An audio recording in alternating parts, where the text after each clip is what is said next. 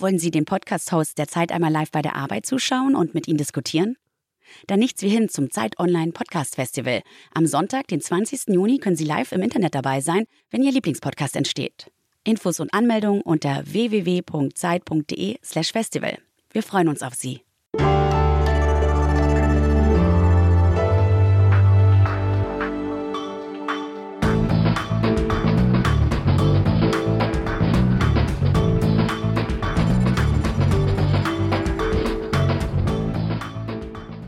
Liebe Zuhörerinnen, liebe Zuhörer, herzlich willkommen zu einer neuen Folge unseres Podcasts Zeitverbrechen.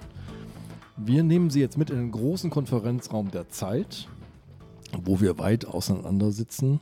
Sabine Rückert und ich. Ja, ich wink dir aus der Ferne zu. Ja, genau, wink mal. Soweit die Kabel tragen unserer Mikrofone, haben wir uns auseinandergesetzt. Mir gegenüber sitzt Frieda Morische, die uns abmischt, zuhört, den Finger hebt, wenn wir undeutlich waren oder wenn der Hall hier im Raum überhand nimmt. Oder wenn unsere Husterer überhand nehmen. Und wir haben einen Gast, zu dem wir später kommen. Sabine. Mhm. Zunächst mal, äh, mein Name ist Andreas Sendker. Ich bin Herausgeber von Zeitwissen und leite das Wissenschaftsressort der Zeit. Sabine Rückert.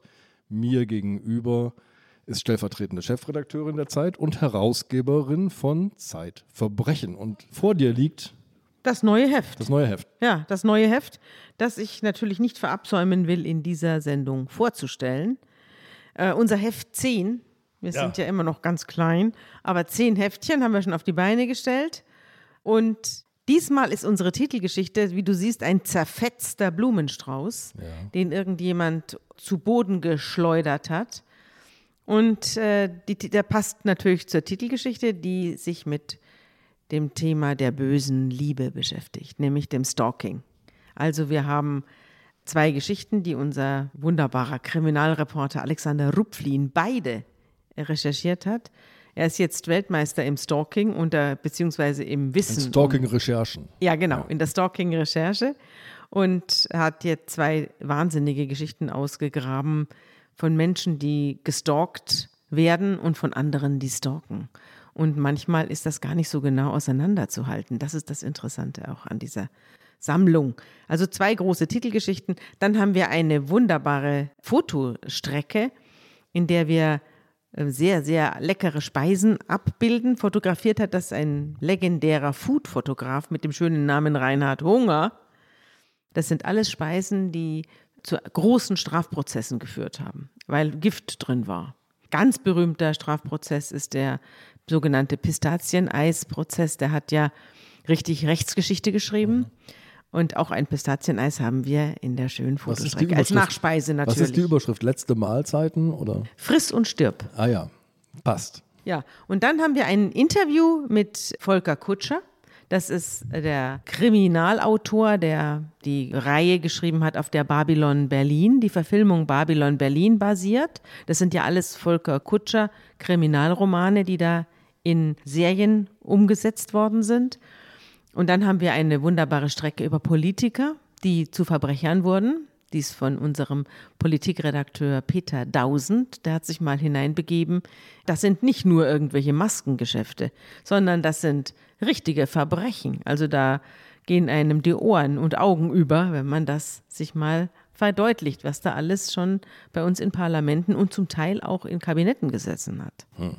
Das Verbrechen ist einfach überall. Immer und überall. Jetzt aber zu unserem Gast. Den, ja. Sabine, müsstest du uns eigentlich gar nicht vorstellen, denn Nö. er war schon öfter unser Gast. Ist ja auch ein Gast. alter Hase. Aber wir sind ja höflich, darum ja. tu es doch trotzdem. Unser Gast ist der Chefreporter der Zeit, Stefan Willecke. Und die Geschichte, die er mitgebracht hat und deretwegen ich ihn eingeladen habe, ist noch gar nicht alt. Die ist eigentlich erst vor wenigen Wochen erschienen, im März 2021. Aber die hat mich so vom Stuhl gehauen, dass ich gesagt habe, nö, die muss man jetzt gleich bringen. Die ist einfach der Hammer. Stefan, es hätte einer deiner größten Geschichten überhaupt werden sollen. Können. Können. Und jetzt wurde es eine Geschichte über eine Geschichte, die beinahe die größte Geschichte deines Lebens geworden wäre. Ja, und die Geschichte über ein großes Gott sei Dank. Ja, also es geht um den Enkel eines der berühmtesten Massenmörder, äh, die es in Deutschland gab, nämlich den Enkel von Rudolf Höss, der der Kommandant des KZ Auschwitz war. Und ähm, dieser Rainer Höss, das ist der Enkel, nicht zu verwechseln mit Rudolf Höss, dem Großvater. Dieser Rainer Höss, der lebt noch in Baden-Württemberg in einem kleinen Ort. Und äh, ja, äh, ich war sehr fasziniert von ihm, weil es kam mir so vor, dass er mit großem Engagement und großer Aufrichtigkeit seine Familiengeschichte aufarbeitet und letztlich gegen eine äh, gegen einen braunen Sumpf anarbeitet. Vielleicht ist es ganz gut, wenn Stefan uns erstmal erzählt, was es mit Rudolf Höss auf sich hat, bevor wir zu seinem Enkel Rainer Höss kommen. Ja, also Rudolf Höss äh, wurde Kommandant in Auschwitz, das heißt also des Konzentrationslagers, und war dort verantwortlich für die Ermordung der Inhaftierten, also für mindestens 1,1, vielleicht sogar 1,5 Millionen Menschen. Und das ist natürlich auch eine unfassbare Last für die, für die Nachkommen. Und er ist dann nach dem Krieg aufgehängt worden. Er war zunächst Zeuge in den beginnenden Nürnberger Prozessen und wurde später dann äh, Polen überstellt und ist dann auf dem Gelände des KZ Auschwitz aufgehängt worden. Also nicht von der deutschen Strafjustiz, sondern Nein. von der polnischen. Richtig. Und es gibt auch kein Grab von Rudolf Höss, sondern man hat ihn einfach irgendwo verscharrt, äh, weil man natürlich auch kein Andenken an so einen Typen schaffen wollte. Rainer Höss, auf den zu stoßen, ist, glaube ich, gar nicht so schwer. Aber wie kamst du auf die Idee, ihn aufzusuchen? Also ich hatte in einem äh, Schweizer Magazin, das damals erschienen war, damals heißt im Januar letzten Jahres, im Januar 2020, zu einer Zeit, als auch Corona in Europa noch kein Thema war, äh, habe ich dieses Stück gelesen und dachte, Mensch, das ist ein hochinteressanter Mann, dieser Rainer Höss. Der hat diese irrsinnige Familiengeschichte. Sein Großvater war der Kommandant von Auschwitz. Den möchte ich mal kennenlernen. Wer weiß, was da noch alles dahinter steckt, was man noch für Geschichten machen könnte über den. Und dann bin ich zu ihm gefahren. Wir haben uns verabredet in seinem Wohnort. Der heißt Weil der Stadt. Das liegt nicht weit von Stuttgart im, entfernt, im Schwäbischen. Ja, und er machte auf mich eigentlich zunächst einen sehr sympathischen Eindruck. Er war sehr offenherzig. Auf jede Frage bekam ich eigentlich zunächst mal eine Antwort und er war auch irgendwie getrieben von seiner Familiengeschichte. Dieser Mann, der wollte was. Wie muss ich mir den vorstellen? Wie alt ist er? Was hat er für einen Beruf? Der ist 55. Der Beruf erschloss sich mir nicht. Er war offenbar früher mal Bäcker oder Konditor oder Koch, irgendwie sowas, aber schon vor langer Zeit. Äh, die Familienverhältnisse, also seine eigenen Familienverhältnisse, auch etwas undurchsichtig. Er hat auch gar keine Lust, da groß drüber zu sprechen, weil sein Thema war ja der Nationalsozialismus und die Rolle seines Großvaters. Das war eigentlich das einzige Thema, was ihn auch gleich bei unserem Kennenlernen interessierte. Etwas anderes spielte überhaupt keine Rolle, war wie als wenn ich nach dem Wetter gefragt hätte. Ähm, er war ganz besessen von diesem einen Thema. Und das kam mir auch irgendwie glaubwürdig vor. Mhm. Ähm, ich habe zunächst überhaupt keine Zweifel gehabt. Gleich bei, als ihr euch getroffen habt, habt ihr von einem Hitlerfenster in einer Kirche in Weil der Stadt gesprochen. Was ist denn das Hitlerfenster? Ja, das ist so ein Fenster in der örtlichen Kirche, äh, was er mir immer mal zeigen wollte, was das mit Hitler zu tun hat. Ich habe es nicht ganz verstanden. Und wir sind dann auch gleich zu anderen Dingen übergegangen, nämlich zu seiner Familiengeschichte. Jedenfalls bei allem, was du angesprochen hattest, das war vielleicht das Verräterische daran, immer gab es einen Bezug direkt oder indirekt zum Nationalsozialismus. Das Thema spukte ihm permanent im Kopf rum. Er schien davon richtig äh, aufgefressen zu werden. Und er war ja auch nicht nur in dem Schweizer Magazin, er war ja auch in der Tagesschau. Es gab ja. einen Film. Also er war ja ein, ein sehr gefragter äh, wie du dann, du musst da sicherlich ins Archiv gegangen sein ja, und da jede Menge Artikel und sonst was über ihn, Porträts gefunden haben. Ja, wenige Tage zuvor jährte sich ja die Befreiung von Auschwitz zum 75. Mal. Das war natürlich auch für viele Redaktionen der Anlass, jetzt mal wieder besondere Protagonisten aufzufahren. Und er wurde dann beispielsweise von der Tagesschau angerufen. Er sollte mal sagen, wie er mit seiner Familiengeschichte hadert. Er war mal wieder in diesen Tagen ein relativ gefragter Protagonist und es kam äh, auch äh, zufällig, das wusste ich gar nicht, in diesen Tagen ein Film heraus, den ein serbischer Regisseur gemacht hatte über ihn Der Enkel hieß dieser Film und der wurde gerade in einem der kommunalen Kinos in der Umgebung gerade gezeigt, hatte Premiere. Hast du den gesehen? Ja. Und? Ja, es ist halt sozusagen aus heutiger Sicht würde ich sagen die typische Rainer Höss Propaganda. Ein Enkel entdeckt sich und seine Familiengeschichte und verzweifelt daran, was der Großvater für ein schlimmer Mann war. Diese Art von Geschichte hat man über ihn oft gelesen und dieser Film äh, macht letztlich dasselbe. Und er ist eine Lüge, ne? Das ist eine Lüge. Der Enkel ist ja tatsächlich äh, am Ende. Das ist aber das Einzige. Muss man ja alles überprüfen. Du weißt ja bei einem Betrüger nie, wo es endet. Mhm. Auch das ganze Umfeld ist ja irgendwann toxisch. Mhm. Äh, und da muss man natürlich auch mal checken, ist das wirklich der Enkel von Rudolf Höss? Oder ist das der gespielte Enkel von Rudolf Höss? Aber das ist er. Denn ich habe ja auch seinen Bruder am Ende getroffen. Und also das steht fest. Aber vieles andere sind dann eben doch Geschichten, die nicht stimmen und die nur letztlich zur eigenen Erhöhung dienen. Du greifst jetzt schon weit voraus. Lass mich noch einmal in diesen Moment der Unschuld zurückkehren. Ja, okay. Ja, ähm, du bist in Walderstadt. Du hast im Archiv nachgesehen, was ist denn über Rainer Höss alles erschienen? Und es gibt da Titel wie Jerusalem Post, Toronto Star, Daily Mail, die Taz, die Times, das Wall Street Journal, der trierische Volksfreund, sie alle berichten über diesen Mann. Und das ist ja sowas, was man als Journalist erstmal so als Prüfung nimmt, wie taucht er denn bei den Kollegen auf und wie wird er da wahrgenommen? Und wenn das so ein ganz kohärentes Bild ergibt, kann man schon sagen, ja, interessant den Mann zu treffen, scheint doch eine gute Quelle zu sein. Und es kommt an diesem Tag Ihr geht, glaube ich, in ein Restaurant, wenn ich das richtig erinnere. Ja, das stimmt. Und es ergibt sich an diesem Tag die Gelegenheit zu einem Scoop. Ein irres Angebot. Und äh, kannst du die Geschichte, die Genese ja. dieses Angebotes einmal erzählen? Also wir sitzen in dem Restaurant und unterhalten uns über ihn und seine Familiengeschichte. Und er spürt natürlich er kennt natürlich auch eine ganze Reihe von Journalisten durch die vorherigen Veröffentlichungen. Er weiß ja ungefähr, wie unser eins tickt. Medienprofi. So, genau. Und er merkt natürlich auch an mir, dass ich nicht noch einmal die Geschichte erzählen kann des Enkels, der gegen braune Verbände und sonst was kämpft, sondern es muss ja irgendwie eine andere Geschichte sein. Und äh, er erzählt mir dann davon, dass viele Nachkommen von Großtätern, nicht nur er, sondern auch von ganz anderen Leuten, dass die letztlich so eine Art von, ja, von, von Bande geknüpft haben. Jetzt vielleicht nicht unbedingt alle miteinander befreundet sind, aber dass es da schon Kontakte gibt, wo so man eine sich Art aus WhatsApp-Gruppe. Ja. NS-Nachfahren WhatsApp-Gruppe. Ja, so, so, so ähnlich jedenfalls. Und das macht mich natürlich hellhörig. Ich sage, ja, wer ist denn dabei? Wen kennen Sie denn? Und dann sagt, hat er mir zunächst berichtet von Stefan Himmler einem Großneffen äh, des Reichsführers SS Himmler, äh, mit dem er befreundet sei. Sie hätten sich auch äh, mindestens ein, zwei Mal schon in München oder in Umgebung getroffen und also mit Himmler, also da sei er also ganz eng und wir könnten doch mal zu dritt, also Himmler, Höss und ich, nach Auschwitz fahren. Ja, Hammer. Also in das heutige, in, in das äh, zur Gedenkstätte Auschwitz fahren. Ja und dann zu, zu dritt gewissermaßen einen Ausflug machen. Und ich dachte, Mensch, das ist ja der Wahnsinn. Hm, ich sitze in einem Auto mit Hörs und mit Himmler.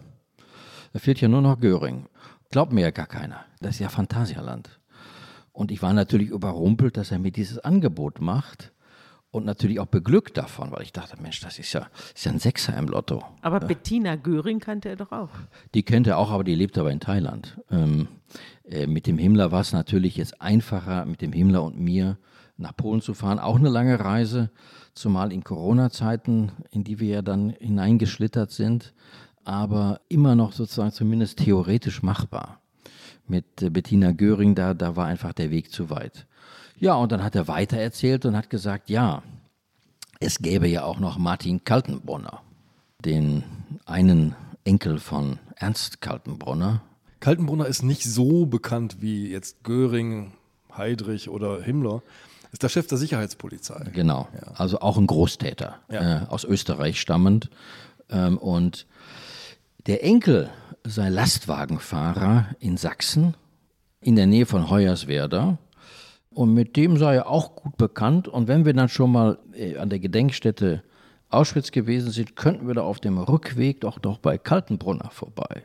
Also Höss, Himmler und ich zusammen zu Kaltenbrunner. Heidrich war doch auch noch im Gespräch, oder? Ja, den hat er aber nie, ähm, der ist schon zu alt und äh, den hat er nie in, in seine Peer Group aufgenommen. Äh, der ist schon über 80 und äh, es war eher so eine Kombo von Leuten zwischen 50 und 60, die noch einigermaßen aktiv sind. Da habe ich dann, dann bin ich dann am Ende zurück in mein Hotel gefahren und dachte, mein Gott, sag mal, träume ich das hier? Spinne ich? Wir fahren also mit, äh, mit so einer NS-Nachkommensgruppe äh, durch die Gegend und unter anderem zu diesem grauenvollen Ort Auschwitz. Und das alles will er mir quasi so in den Schoß legen. Ähm, wie komme ich letztlich zu der Ehre? Oder ist das alles einfach ein Riesenzufall? Und ist das überhaupt eine Ehre? Ja, die Frage kann man sich auch sofort stellen, weil man ja, wenn man so eine Geschichte macht, man gerät ja unweigerlich in die verschiedensten Verdachtslinien. Eine ist, äh, das ist braune Propaganda. Die andere ist, ist das nicht alles Kitsch? Ist das nicht Reporter-Kitsch mit Höss und Himmler nach Auschwitz? Weil man quasi Klischeebilder nebeneinander legt. Eine schlaflose Nacht kann ich mir vorstellen im Hotel. Nicht ganz schlaflos, aber weitgehend. Ähm, also ich habe lange darüber nachgedacht, in welchem Film ich geraten bin. Du warst ja schon mal in Auschwitz. Ja, so, sogar mehrfach, ja. ja. Wie ging es dir denn da? Beim zweiten Mal ging es mir einigermaßen, beim, weil ich es quasi stärker rationalisieren konnte. Beim ersten Mal ging es mir doch also zwischenzeitlich sehr schlecht, das ist schon lange her, weil ich einfach überfordert war von der ganzen Kulisse, die ja in einem dann doch eine Menge auslöst, dass man gar nicht von sich weghalten kann. Es ist schon ein, ein Ort, der mich eigentlich stärker gefangen genommen hat als andere KZ-Gedenkstätten, die ich auch gesehen habe, Bergen-Belsen und Dachau und so weiter. Aber ähm, Auschwitz hat mich eigentlich immer besonders berührt. Ähm, das hat natürlich auch damit zu tun, dass ich in diesem Moment von dem Rainer Höss ja auch letztlich an einer empfindlichen Stelle angefasst wurde, dass ausgerechnet diese Kombination zu diesem Ort will. Ich kann das gar nicht so richtig analysieren, was da alles in einem durcheinander geht. Es geht jedenfalls was durcheinander, das steht fest. Du hast dann weiter recherchiert und bist auf einen Artikel gestoßen, der zeigt, der Rainer Höss war schon mal in Auschwitz mit einem Journalisten, und zwar mit dem israelischen Journalisten Eldad Beck. Der Titel des Artikels lautet Der Enkel des Teufels besucht die Hölle. Ja, das ist das Klischee. Da sind wir ganz nah dran. Teufel, Hölle und der Enkel davon.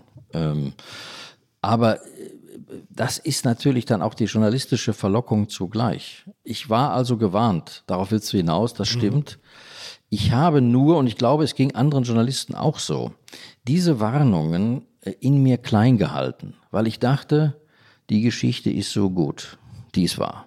Hm, die hat wahr zu sein. Ähm, das ist ja wie bei den Hitler-Tagebüchern, genau. wo damals die ganze Sternredaktion auf einen Mann reingefallen ist, der behauptet hat, er habe die Hitler-Tagebücher gefunden und in Wirklichkeit hat er sie von einem Betrüger, der sie nachts im äh, Zuhause selber geschrieben hat, genau. angedreht bekommen. Genau. Und darüber ist der Stern schwer beschädigt worden und der Krone und Jahr Verlag auch. Es war ja nicht nur viel Geld verloren, sondern das Renommee war ja wirklich schwer angeschlagen, kann man sich heute noch in dem Film ähm, Stonk. Stonk anschauen. Wunderbarer ja. Film übrigens, ja. Ähm, ja, also im Grunde ähm, ist die, die, die Konstellation äh, eine ähnliche, nur dass hier natürlich einer äh, keine Tagebücher fälscht, sondern im Grunde seine Betroffenheit fälscht. Und wie wir vielleicht später noch besprechen werden, daraus natürlich dann auch Geld macht. Aber zunächst einmal, weil du gefragt hast, äh, wie das so losging, äh, zunächst einmal habe ich ihm natürlich auch glauben wollen, weil die Geschichte einfach fantastisch war. So, ich kannte die warnenden Stimmen und ich war nicht der Einzige, der sie kannte. Aber irgendwie hat man die dann doch in den Hintergrund geschoben, weil man dachte, weil ich dachte, ach ja, Nörgler gibt es ja überall. Ne? Da hat einer eine fantastische Geschichte und da kommen immer die Nörgler. Die, die, die sind ja immer da bei allen Geschichten, die ein bisschen größer sind, ein bisschen heikler sind, ein bisschen konfliktreicher sind, gibt es Leute, die sagen, das stimmt so nicht. Jetzt lass mal den Rainer Höss in Ruhe. der äh, hatte interessante Geschichten zu erzählen und jetzt lasse ich ihn mal und wir gehen jetzt mal einen Schritt weiter. Und dann habe ich mich ja nochmal und dann auch, glaube ich, nochmal mit ihm persönlich getroffen in Walderstadt und in Umgebung und habe immer mehr Geschichten aufgeschrieben in mein Notizbuch, die er mir erzählt hat. Er sitzt an einem Fischweiher, was für dich natürlich ein wunderbarer Ort ist. Ich weiß, du bist leidenschaftlicher Angler. Aber der Fischweiher hat hier, glaube ich, keine, keine große Rolle gespielt, in, jedenfalls für dein Interesse. Rainer Höss erzählt dir, das ist einer seiner Lieblingsplätze, wo er nachdenkt. Ja, er hat auch manchmal seinen Laptop mitgenommen, hat er mir erzählt. Und hat Recherchen betrieben, natürlich wieder über seinen Großvater, wer war seine Köchin, kann ich die Enkelin der Köchin auftreiben. Solche Recherchen machte der. Und ähm, er wusste auch viel. Er wusste auch Sachen, die unbestreitbar sind. Er wusste was aus den Gerichtsprozessen äh, seines Großvaters und anderer NS-Täter. Er kannte die Auschwitz-Prozesse. Er war auch sehr belesen, was diese Dinge betrifft. Man kann nicht sagen, dass er die ganze Zeit Quark erzählt hätte. So ist es nicht. All die historischen Sachen, da hatte er sich schon tatsächlich sehr stark eingefuchst. Und Witzig war auch, das habe ich gar nicht in meinem, in meinem Text geschrieben, dass er mich irgendwann fragte, er sagte, Sie sind doch auch Historiker. Ja, ich sage, ich bin Historiker, ich bin sogar promovierter Historiker. Und ich habe mich auch mit dem Nationalsozialismus beschäftigt. Ja, sagt er, dann zeigen Sie mir doch mal Ihre Dissertation. Und dann habe ich gedacht, 400 Seiten schicke ich dem jetzt nicht, aber ich, es gibt eine Kurzfassung, die ich mal veröffentlicht habe, die schicke ich dem mal. Und dann rief er mich an und sagte, also Herr Willicke, eine fantastische Arbeit. Sensationell. Und er tat das so mit so einem Gestus, wo ich dachte, Mensch, komisch. Hörst du, bist doch nicht Hans Mommsen, dass, dass du über meine Arbeit ein solches Urteil mit großer Kompetenz fallen könntest. Aber er tat so, als habe er irgendwie einen Lehrstuhl für neuere Geschichte und könne die Qualität meiner äh, inzwischen 25 Jahre alten Doktorarbeit beurteilen als habe er alles zu diesem Thema gelesen und könne meine Arbeit gut einordnen in die historiografische Diskussion. Erst war, bist du natürlich geschmeichelt, denkst du, Mensch, der findet äh, die Arbeit so toll und kennt sich mit, dem, mit der Sache auch aus. Aber später denkst du so, sag mal, woher nimmt er eigentlich seine Autorität? Und was ist der Grund? Ja. Mhm. Und der Grund ist natürlich, er will sich einschleimen. Er lädt das, seine ganzen Recherchen auch total metaphorisch auf. Er sagt, ich bin der Enkel eines Massenmörders und ich will wissen, ob ich es auch im Blut habe. Solche Sätze trägt er die glaubhaft vor oder kippst du dann doch ein bisschen aus dem Stuhl und sagst, jetzt hör doch aber mal auf? Ja, es ist eine Mischung. Ich bin natürlich zunächst einmal auch gefangen davon, weil ich mir denke, da stellt sich einer elementare Fragen zu seinem Leben. Und ich bin zunächst mal nicht bereit gewesen, die zu hinterfragen, ob sie echt sind. Ich war zunächst mal auch beeindruckt von ihm, dass er, der ja nun keine akademische Ausbildung hat, wahrscheinlich überhaupt keine äh, abgeschlossene Berufsausbildung, sondern ja im Grunde ein Schulabbrecher ist, dass so einer sich in so eine Materie mit so großem Ehrgeiz und so großem Ernst hineinfuchst. Davon war ich dann doch angetan und habe diese Art von Fragen jetzt zunächst mal nicht in Zweifel gezogen. Zumal er dir erzählt, so aus seiner Familie, dass das Grauen eigentlich weitergeht, dass es vom Großvater auf den Vater übergeht. Er schildert den, glaube ich, als sehr brutalen Mann. Ja, das hat er oft getan, auch bei seinen Vorträgen in Volkshochschulen und Universitäten. Immer war der Vater der böse Mann. Wie hieß der Vater? Hans-Jürgen Höss. Das war der große Übeltäter. Den Großvater konnte der Enkel ja nicht kennenlernen, weil der 47 aufgehängt wurde. Mit dem Vater hat er es natürlich zu tun gehabt und mit der Mutter. Und in seinen Worten, auch in dem Buch, was er geschrieben hat, ist der Vater ein brutaler Mann, der letztlich das Auschwitz-Gehen in sich getragen hat. Erzähl und, mal, wie es zugegangen sein soll in der Familie. Ja, die, die Kinder, also die beiden Jungs, seien grün und blau geschlagen worden bei Kleinigkeiten. Man habe über das Thema Nationalsozialismus nie zu Hause reden dürfen. Da habe aber eine Truhe gestanden, so ein Riesending, ein Geschenk von Heinrich Himmler, noch immer in dem Nachkriegshaushalt, ein Geschenk von Heinrich Himmler, diese Truhe, die schon in der Kommandatur des Großvaters in Auschwitz gestanden habe und ein Klingelschild mit Höss SS-Ruhen. Und der Vater habe ihm verboten, mit jüdischen Nachbarskindern zu spielen. Und er hat einen Lehrer bedroht. Ja, ein Lehrer hatte auch bedroht, dem Lehrer Sport und Religion seien die blauen Flecken bei dem Jungen, bei dem Rainer Höss am Körper aufgefallen. In der Umkleide, beim Schwimmunterricht, wo auch immer. Und er habe dann gesagt, so jetzt möchte ich mit deinen Eltern über die blauen Flecken sprechen. Und dann sind Vater und Mutter in die Schule gekommen, hinbestellt worden und der Lehrer hat das Gespräch gesucht und angeblich hat dann der Vater zu dem Lehrer gesagt, mein Vater, gemeint war der Kommandant von Auschwitz, hat sie in Auschwitz vergessen. Also brutalste Sätze aus dem Mund dieses Vaters. Und unter all dem hat der Rainer Höss, so erzählte er es, sein Leben lang gelitten. Unter dieser Nazi-Sippe, die nicht vergehen wollte. Und der Vater soll ja auch ein Schild am Haus angebracht haben, Juden unerwünscht. Ja, also und das äh, in den 60er oder wahrscheinlich 70er Jahren. Also unfassbar. Ja. Die Ehe der Eltern Höss, also der Eltern von äh, Rainer Höss, äh, ist in einer schweren Krise. Die äh, Mutter versucht mehrfach, sich das Leben zu nehmen, so schildert er es. Nicht nur sich, sondern auch ihr Mann. Ja, und zwar mit einem besonderen Tatgegenstand. Ja, mit zwei verschiedenen Tatgegenständen. Die Mutter habe zweimal versucht, den Vater zu ermorden. Äh, zweimal ist es ihr leider misslungen, das leider aus dem Wort von Rainer. Einmal mit einem Revolver, und dieser Revolver habe schon in dem Schreibtisch gelegen bei seinem Großvater in Auschwitz. Hm, der habe sozusagen den Krieg überlebt, sei im Garten irgendwie verbuddelt worden und dann mal äh, von der Mutter als Tatwaffe eingesetzt worden. Der Schuss habe aber den Vater verfehlt und er konnte schwer verletzt überleben. Das zweite Mal mit einem Brieföffner. Und auch dieser Brieföffner sei aus Auschwitz gerettet worden in das Zuhause von Rainer Höss. Und damit habe die Mutter auf den Vater von Rainer Höss eingestochen, aber erneut nicht ihr Ziel erreicht. Also er hat wieder überlebt. Also ein Küchenmesser hat es nicht getan, es musste Nein, es aus musste. Auschwitz kommen. Und ähm, das hier ist ein interessanter Punkt. Ähm, die zweite Geschichte mit dem Brieföffner, die stimmt. Äh, ich habe ja hinterher den Vater auch besucht und er hat eine Narbe hinten am Rücken äh, von dem Brieföffner aus Auschwitz, der tatsächlich in der bei der Familie Höss zu Hause rumgelegen hat. Nur das mit der Pistole stimmt nicht. Und das macht die Sache bei diesen Betrügern so interessant, aber auch so kompliziert.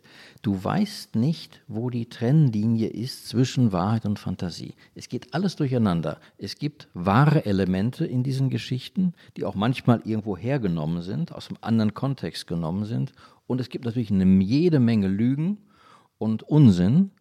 Und es ist irre schwer, das im Nachhinein viele, viele Jahre später voneinander zu trennen.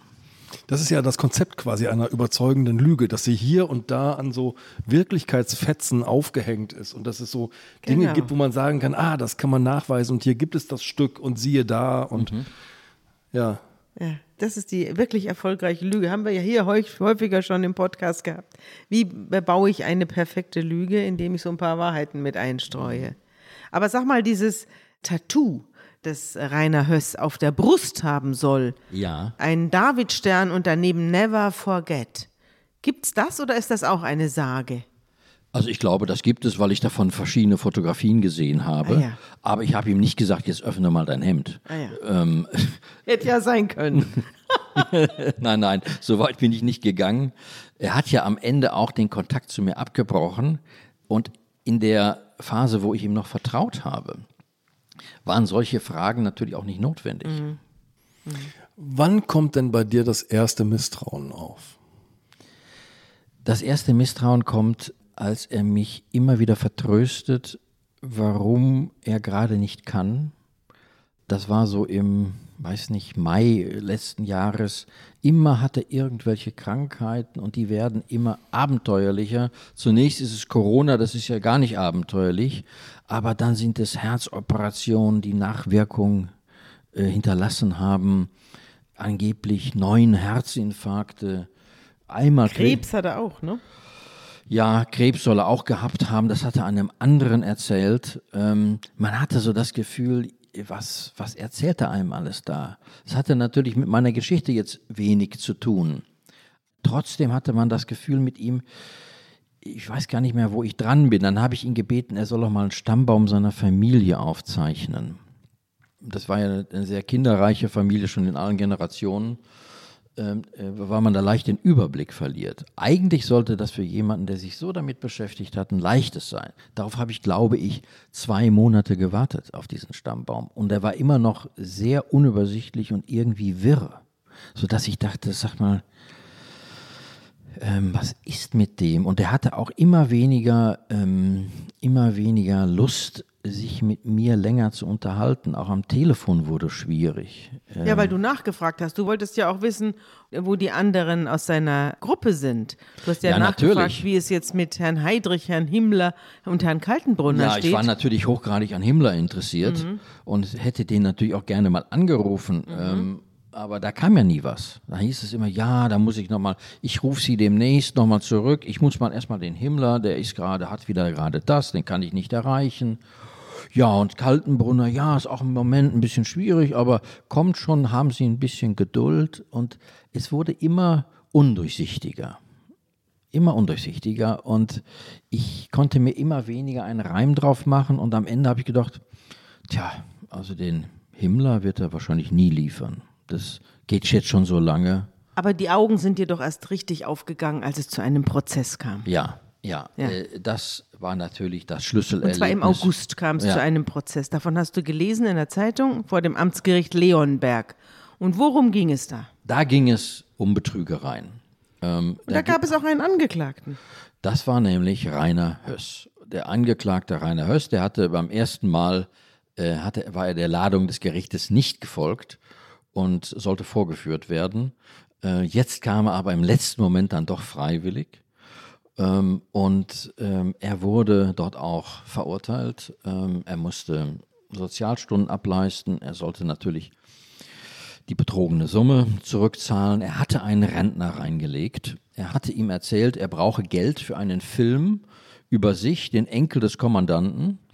Und ähm, er musste in Vorleistung gehen.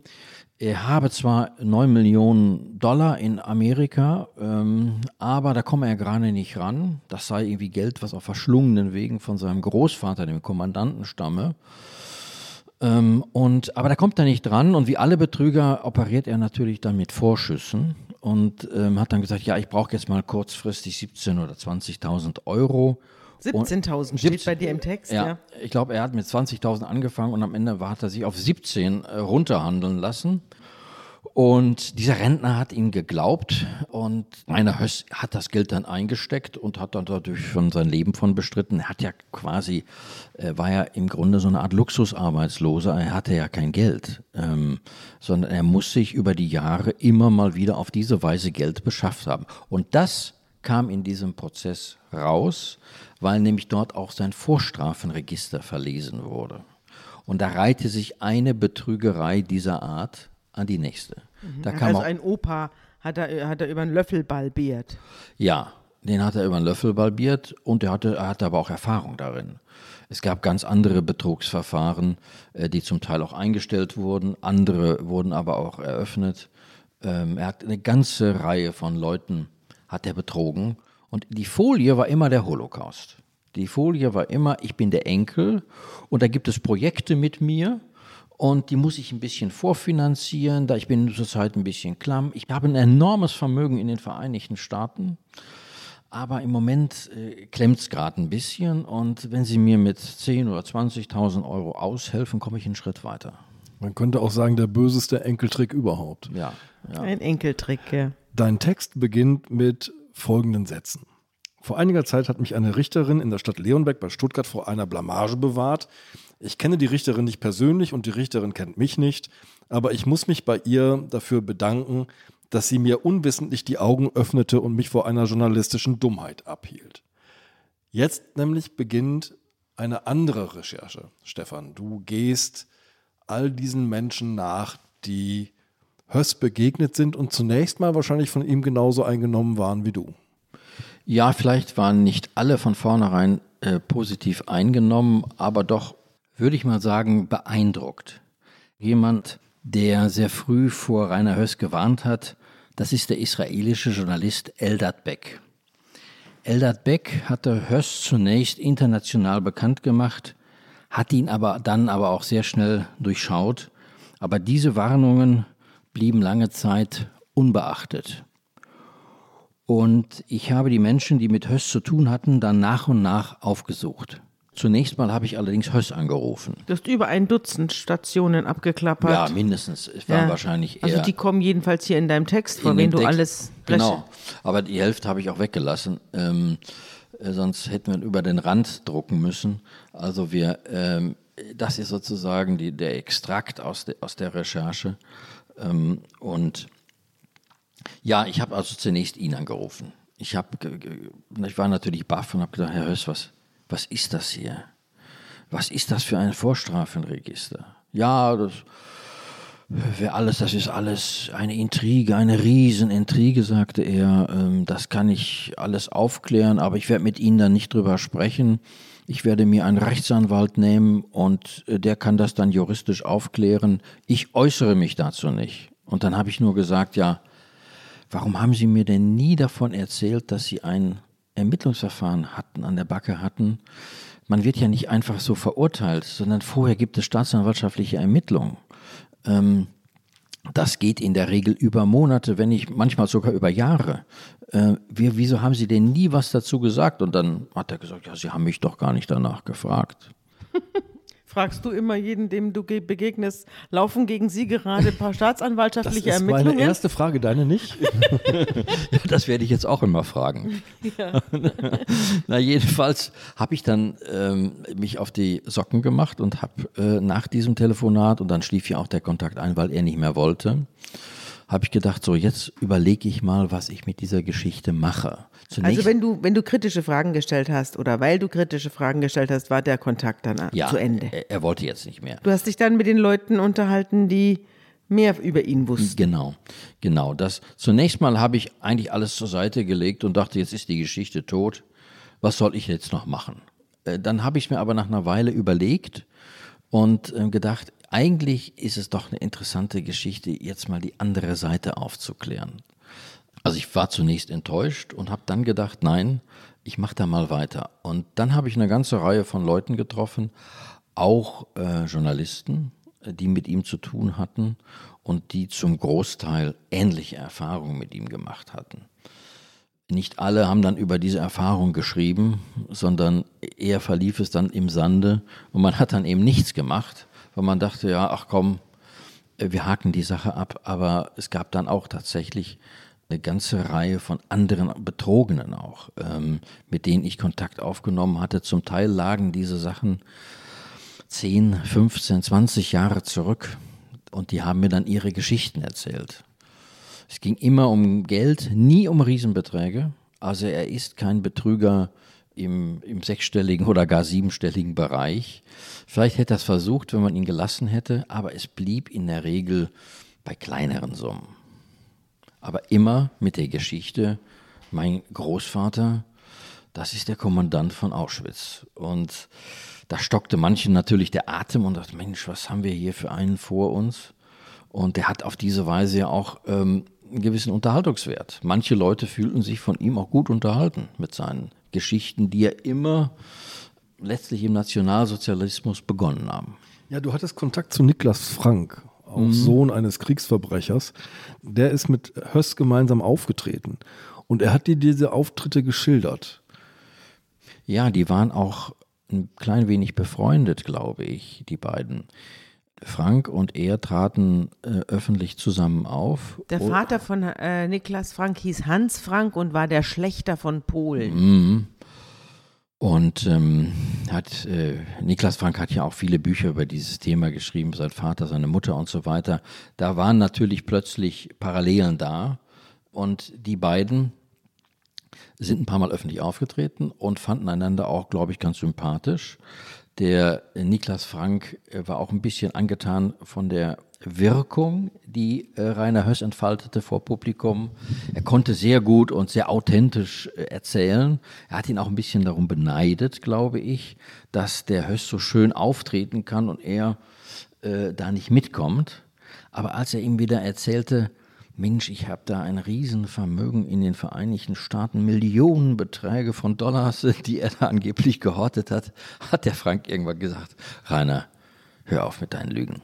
Und hat auch den Kontakt abgebrochen, weil er das Gefühl hatte, äh, er hat es jetzt mit einem Lügner zu tun, er möchte mit so einem Menschen nichts zu tun haben. Und über Jahre hatten die beiden dann keinen Kontakt mehr. Werbung Liebe Hörerinnen und Hörer, Sie möchten das Magazin zum Podcast einmal unverbindlich testen? Dann lassen Sie sich Ihre persönliche Zeitverbrechen-Ausgabe gratis nach Hause liefern. Jetzt bestellen unter www.zeit.de slash Verbrechen-testen.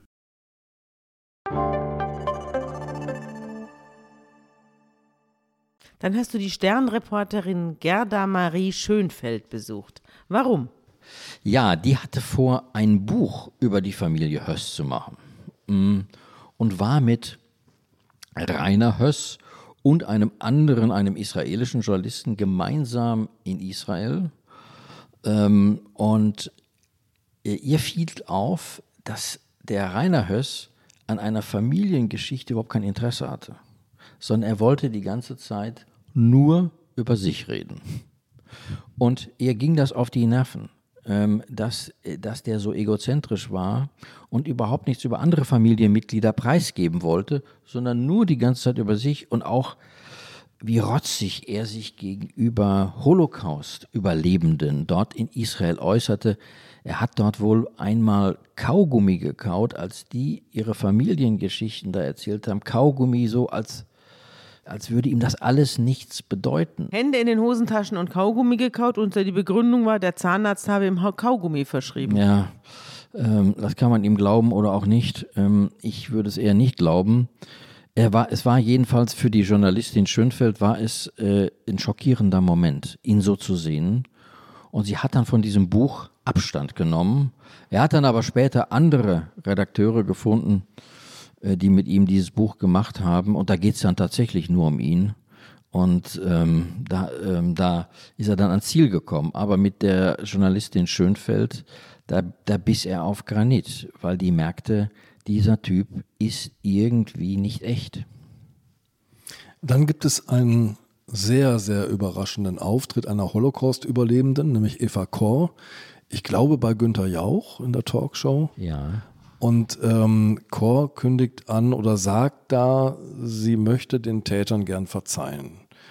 Und das ist für Rainer Höss ein Anstoß, denn er nimmt jetzt Kontakt mit Eva Kor auf.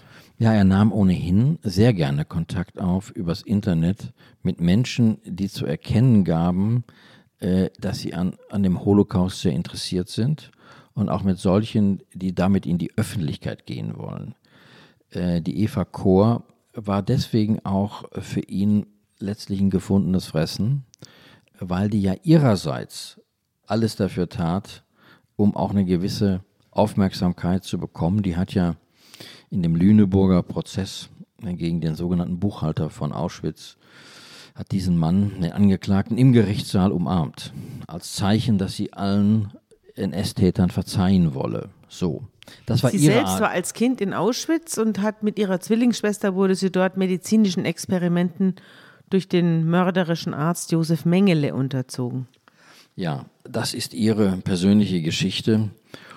Und nun gibt es ja immer ganz, ganz viele Methoden äh, von, von Auschwitz-Überlebenden, wie sie damit umgehen. Das war nun ihr Weg, dass sie irgendwann ähm, äh, versucht hat, oder auch öffentlichkeitswirksam versucht hat, NS-Tätern zu verzeihen, und zwar kollektiv. Und das war natürlich für Rainer Höss wiederum der Moment, ähm, wo er vermutlich dachte, wir passen gut zusammen. Und hat sich ihr mehr oder minder aufgedrängt. Und sie hat aber dieses Angebot auch dankbar angenommen. Zunächst war sie offenbar etwas befremdet, was der Enkel von Rudolf Höss von, ihm, von ihr will äh, weil er gesagt hat, sie möge seine Großmutter sein. Das ist ja ein sehr befremdliches Anliegen. äh, einer ihm unbekannten Frau zu sagen, bitte sei doch meine Großmutter. Da hat sie sich sehr gewundert, aber sie, ähm, sie ging letztlich doch auf ihn ein, weil sie ihm abnahm, dass er es ernst meinte, dass er wirklich ein ernsthaftes Anliegen hatte. Auch ihr schien das plausibel zu sein. Und erst viel, viel später ging ihr mal auf, dass der Mann Lügen erzählt. Ich habe einen Großvater, der war ein Massenmörder unermesslichen Ausmaßes und ich möchte eine Großmutter, die beinahe sein Opfer geworden wäre.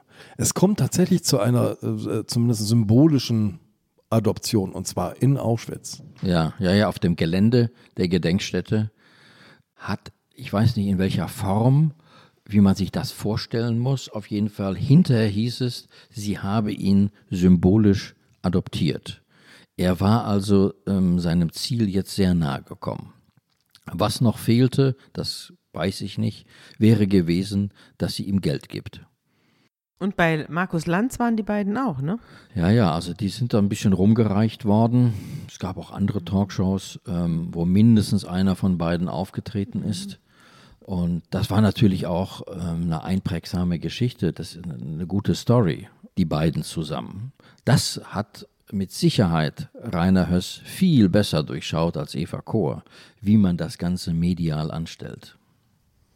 Auf der einen Seite agiert er ja sozusagen quasi strategisch, um seine besondere Opferbiografie als Teil einer Familie zu inszenieren. Auf der anderen Seite streut er in seine ganzen Geschichten auch so absurde Lügen ein, die man ihm, also wo man denkt, äh, ja, jetzt aber enttarnst du dich doch.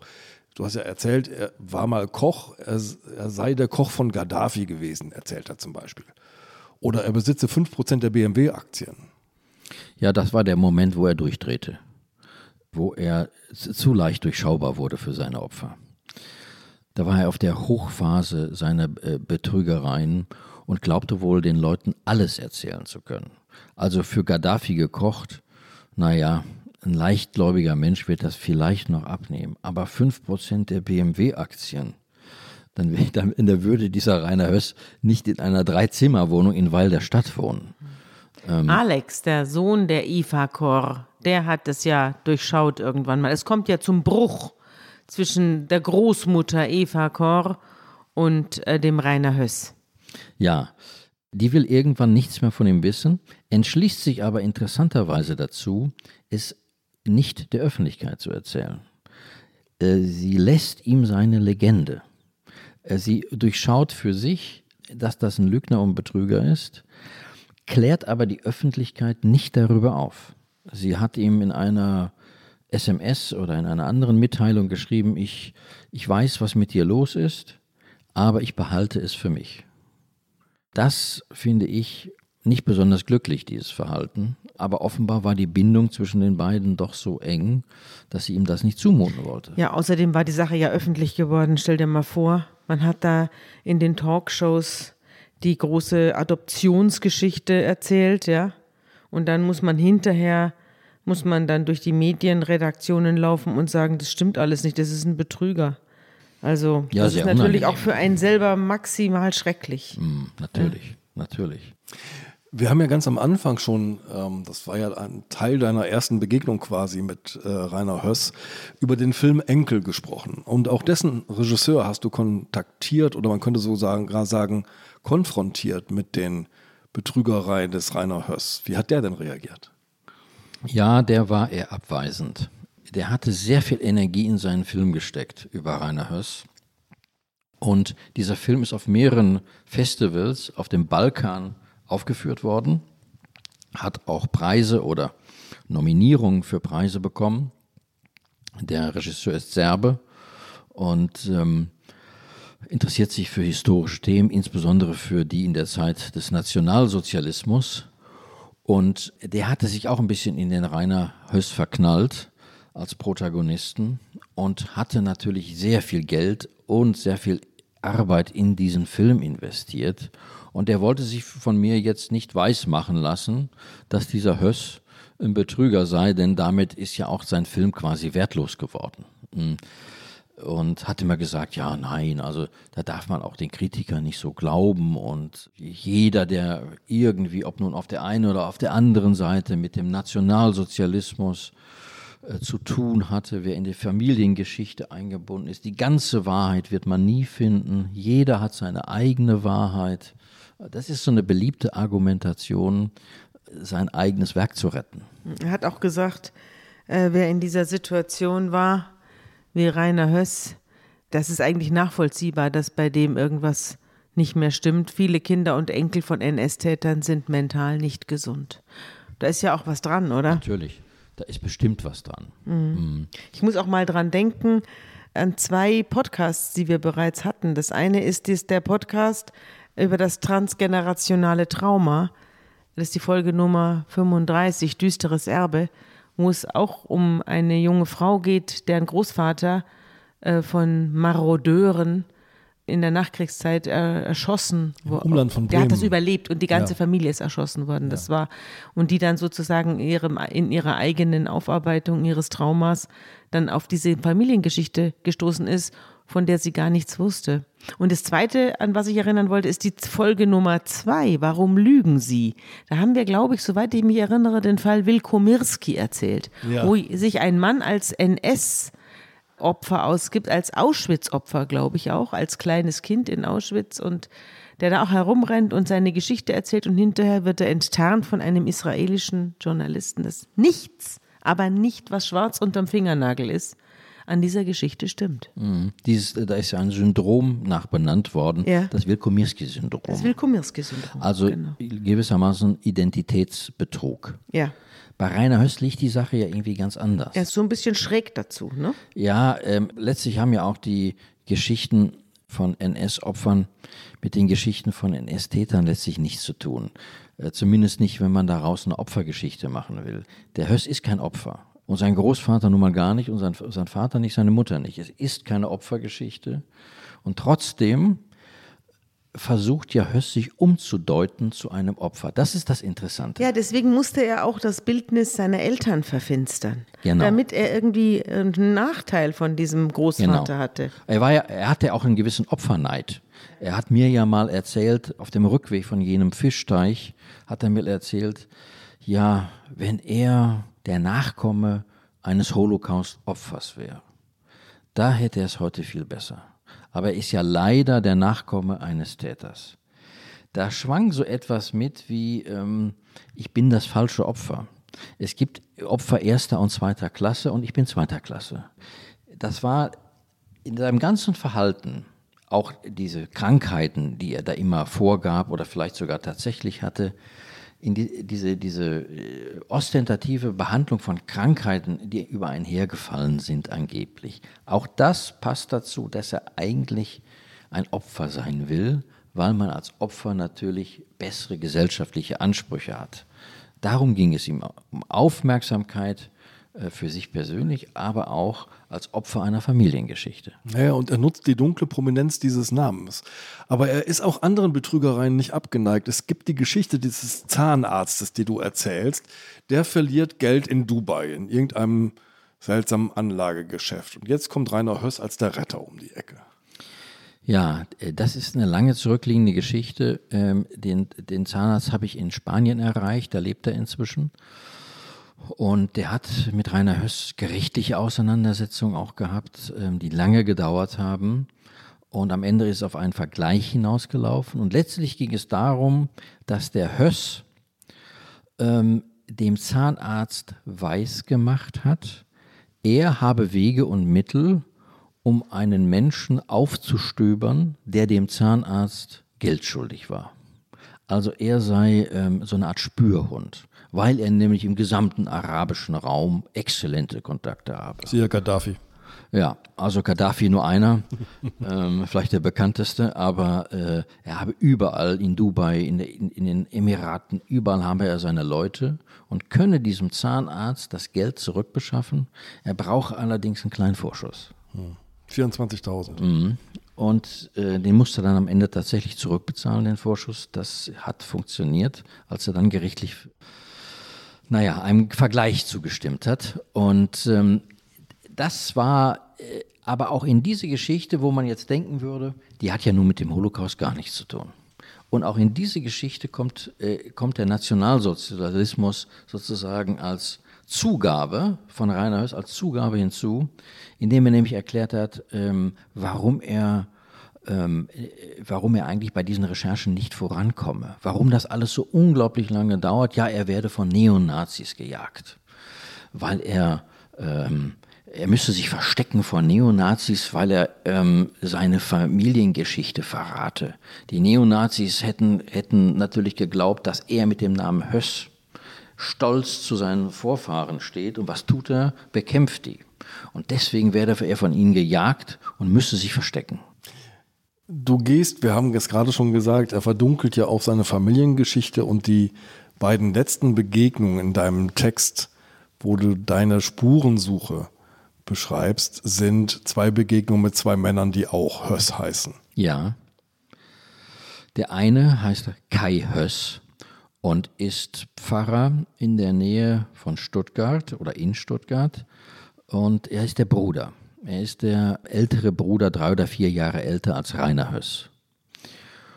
Und dem habe ich vorgetragen, hm, was sein Bruder so alles über die Familie erzählt ähm, diese grausame Kindheit, die Schläge durch den Vater, all diese Sachen, die muss ja der Bruder auch mitbekommen haben. Und der sagt, das stimmt alles nicht. Der Vater war ein liebenswürdiger Mensch. Die Mutter war ein bisschen agro, aber der Vater, ein ganz lieber Kerl, der eigentlich immer vor der Aggression der Mutter ausgewichen sei. Und der habe sie auch nie geschlagen. Ähm, das hat sich der Rainer alles ausgedacht. Auch mit den neuen Herzinfarkten soll es nicht so weit nee, her gewesen sein. Äh, ähm, das kann der Bruder schlechter beurteilen als die eigene Kindheit, aber auch das hält er für weit übertrieben. Ebenso wie den Krebs, den glaubt er ja auch nicht. Nein. Er glaubt, dass das alles Mittel sind, um Aufmerksamkeit zu generieren. Und die Mutter war tatsächlich unbeherrscht, aber sie hatte auch ein, ein psychisches Problem. Nicht? Sie war psychisch krank mhm. und ist auch in der Psychiatrie gestorben, oder? Nein, sie, Nein, wurde, sie, sie wurde mehrfach in die Psychiatrie eingewiesen. Gestorben ist sie dann äh, letztlich in einem Altenheim oder Altenpflegeheim in Baden-Württemberg. Relativ arm äh, ähm, äh, und der Bruder, naja, ist schon mal auf die Idee gekommen, ob das Geld, was die Mutter mal hatte, ob das nicht womöglich äh, bei Rainer Höss gelandet ist. Mhm. Bewiesen ist das aber nicht. Und er sagt, in unserer Gemeinde beten wir für den Rainer. Ich habe ihn lieb. Ja, er möchte ihn einfach nicht aus seinem Herzen lassen. Er ist sein Bruder und er möchte, dass er wieder auf den rechten Weg zurückkommt, dass er mit dem Lügen und Betrügen aufhört. Und er würde ihm gern, so sagt er das, die Hand reichen. Er möchte ihn nicht verlieren, aber er weiß im Moment nicht, wie es gehen soll. Bevor wir zu dem anderen Mann mit dem Namen Höss kommen, es gibt, das passt hier ganz gut, noch ein Opfer von Rainer Höss, nämlich Rena Jakob, die sich am Ende sehr um den Täter Höss, um den Betrüger Höss sorgt. Sie drückt ihm nämlich die Kontaktdaten eines psychologischen Dienstes in die Hand und sagt, such dir Hilfe. Was ist zuvor passiert? Ja, auch äh, zu ihr hatte er Kontakt aufgenommen, weil sie sich für Themen äh, des Holocaust, des Nationalsozialismus auf einer eigenen Website inzwischen stark macht, äh, diese Themen dort groß macht und ähm, schon damals suchte sie Hilfe, um das Ganze im Internet technisch umzusetzen. Und sie selber wusste sich nicht zu helfen und hat dann über Facebook letztlich einen kleinen Hilferuf gestartet, wer kann, wer kann mir da technisch behilflich sein. Und ähm, Rainer Höss war dann einer der ersten, der sich gemeldet hat, weil er merkte, es geht um den Nationalsozialismus. Da könnte ich, da könnte ich landen und hat ihr dann tatsächlich Hilfe angeboten. Es kam auch zu einer persönlichen Begegnung. Da ist Rena Jakob mit ihrem Mann und ihrem Sohn gemeinsam zu Rainer Höss in die Wohnung gefahren. Sie hat sich gewundert, Mensch, wie sieht das denn hier aus? Es gibt ja hier überhaupt keine Bücher. Und der Typ sagt, er sei Experte für Nationalsozialismus und hat kaum Bücher in seinem Wohnzimmer. Schon seltsam. Und dann hatte er sich ihr auch als Kücheneinrichter vorgestellt, hatte aber wohl eine vollkommen heruntergekommene Küche. Mm, und sie dachte, ja, alles etwas seltsam. Dann präsentierte er noch eine Art Sicherheit, einen Scheck über mehr als neun Millionen Euro, die er angeblich besitze. Sie ging der Sache nach und stellte fest, auch dieser Scheck ist ein reiner Fake. Die Anwaltskanzlei, die das hätte bezeugen sollen, die wusste von einem Mandanten Höss gar nichts. Und sie merkte also, äh, dieser Typ, dem kann sie nicht glauben. Und hat sich immer wieder um ihn bemüht und hat auch immer wieder versucht herauszufinden, was mit ihm los ist und ob man ihn nicht irgendwie ja, ob man ihm nicht helfen kann. Und hat dann schließlich zu ihm gesagt, Rainer, ich weiß nicht, was ich tun soll. Ich sehe, du lügst am laufenden Band. Ich rate dir, begib dich mal in professionelle Hände, geh mal zu einem Psychotherapeuten. Schließlich bist du bei deinen Recherchen auf einen 83 Jahre alten Mann gestoßen, der lebt in einem kleinen Apartment an der Ostsee, der hat aber in der Kommandantur in Auschwitz gelebt. Ja, da war er sehr klein. Dieser Mann heißt Hans-Jürgen Höss und ist der Vater von Rainer Höss. Der ist noch tatsächlich in Auschwitz gewesen als kleiner Junge. Die Familie hatte ja da ein großes stattliches Haus. Das kann man auch im Internet anschauen, das mhm. Haus der Familie Höss. Oder Rudolf Höss mit seinen vier Kindern hat er, glaube ich, ne? Ja, ich gelebt hat. Die haben also praktisch als Teil des KZs haben die da in dieser Villa gewohnt. Also ganz gruselig. Ja, die, da war eine hohe Mauer. Die Kinder haben das nicht gesehen, was in dem Lager vor sich mhm. ging. Ähm, äh, die fühlten sich letztlich wie an jedem anderen Ort auch. Es gab ähm, für ihn, sagt zumindest der Vater, jetzt keine Wahrnehmung, was da nebenan passierte, weil eben diese, äh, diese Mauer unglaublich hoch war. Die Familie hat zunächst in Dachau gewohnt und dann ist der Vater befördert worden zum äh, KZ-Leiter in Auschwitz und die gesamte Familie mit allen Kindern ist dann rübergegangen. Ähm, bis 1943, dann ist der Vater abgeordnet worden nach Berlin. Aber in dieser Zeit, in diesen Jahren, hat auch der Vater dort als kleiner Junge in Auschwitz gelebt. Er hat auch natürlich nach dem Krieg mitbekommen, wie die Militärpolizei nach dem Vater gesucht hat wie die Mutter abgeführt wurde, seine Geschwister von den Briten äh, intensiv befragt wurden, äh, wo ist der Vater? Das alles ist ihm natürlich in Erinnerung geblieben. Was sagt er über seinen Sohn, über Rainer Höss? Er hat ihn sehr lange nicht gesehen. Die haben gar keinen Kontakt mehr seit über 30 Jahren, hm, weil er sich für ihn schämt. Er sieht in ihm einen Menschen, der vollkommen von der Bahn geraten ist, letztlich einen Teilzeitkriminellen und er möchte mit diesem Sohn nichts zu tun haben. Er weiß, dass der Sohn Lügen über ihn erzählt. Der Vater sagt selbst, er habe die Kinder anständig behandelt. Es gab große Schwierigkeiten in der Ehe, ja, aber er habe niemals die Jungs geschlagen. All das, was Rainer über ihn erzählt und nicht nur erzählt, sondern ja auch in seinem Buch schreibt, das seien Lügen. Und mit einem solchen Menschen möchte er keinen Kontakt mehr haben. Er hat aber auch nie den Versuch gemacht, dagegen presserechtlich vorzugehen.